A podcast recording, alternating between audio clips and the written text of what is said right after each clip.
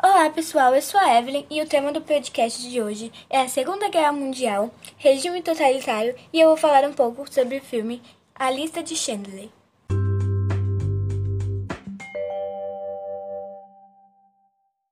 O que foi o regime totalitário? O regime totalitário foi um regime político baseado no controle total da vida, no nacionalismo e no forte militarismo, tendo ocorrido em alguns países da Europa. O totalitarismo foi um regime político que surgiu e desapareceu em países europeus no século XX. Os regimes totalitários têm em comum o controle total da vida pública e privada. Podemos observar três exemplos maiores e principais de totalitarismo na Europa no século XX, como o nazismo de Hitler, o fascismo de Mussolini e o stalinismo na União Soviética.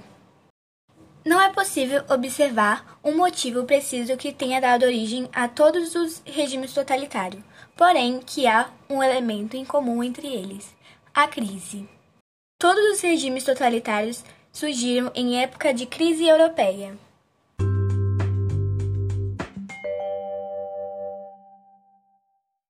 O que foi a Segunda Guerra Mundial? A Segunda Guerra Mundial foi um conflito de escala global que aconteceu entre 1939 e 1945 e ficou marcada por eventos como Holocausto e o uso de bombas atômicas. Caracterizada como um conflito em estado de guerra total, no qual a mobilização de todos os recursos para a guerra, a Segunda Guerra Mundial fez aliados e eixos enfrentarem-se. Na Europa, África, Ásia e Oceania, após seis anos de conflitos, mais de 60 milhões de pessoas morreram.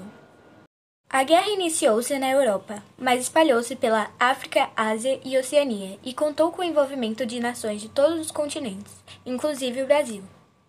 A Segunda Guerra Mundial pode ser organizada em três fases distintas: a fase supremacia alemã, a fase em que forças estavam equilibradas e a fase que marcou a derrota do eixo. Os grupos que se enfrentaram na guerra foram os aliados, Reino Unido, França, União Soviética e Estados Unidos, e o eixo, Alemanha, Itália e Japão. Esse conflito ficou marcado por uma série de acontecimentos impactantes, tais como o massacre de Catherine, o Holocausto, o massacre de Baby Ray e o lançamento das bombas atômicas sobre Hiroshima e Nagasaki. A Segunda Guerra Mundial teve fim oficialmente em 2 de setembro de 1945, quando os japoneses assinaram um documento que reconhecia sua rendição condicional aos americanos. Os nazistas renderam-se aos aliados em maio de 1945. A Segunda Guerra Mundial teve como grande causa o expansionismo e o militarismo da Alemanha nazista. Essa postura da Alemanha refletia diretamente a ideologia dos nazistas, que haviam alcançado o poder da Alemanha em 1933. A ação dos nazistas resultava em grande parte da insatisfação de uma parte radicalizada da sociedade alemã com o desfecho da Primeira Guerra Mundial.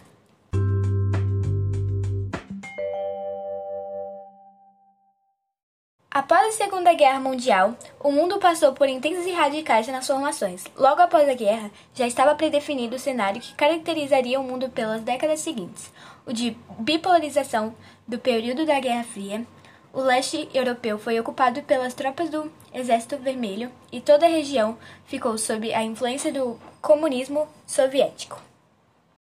Após o final da Segunda Guerra Mundial, foi criada a Organização das Nações Unidas, conhecida como ONU, e responsável pela manutenção de paz entre as nações. A intenção de uma organização como a ONU é evitar que outros conflitos, como a Segunda Guerra Mundial, aconteçam.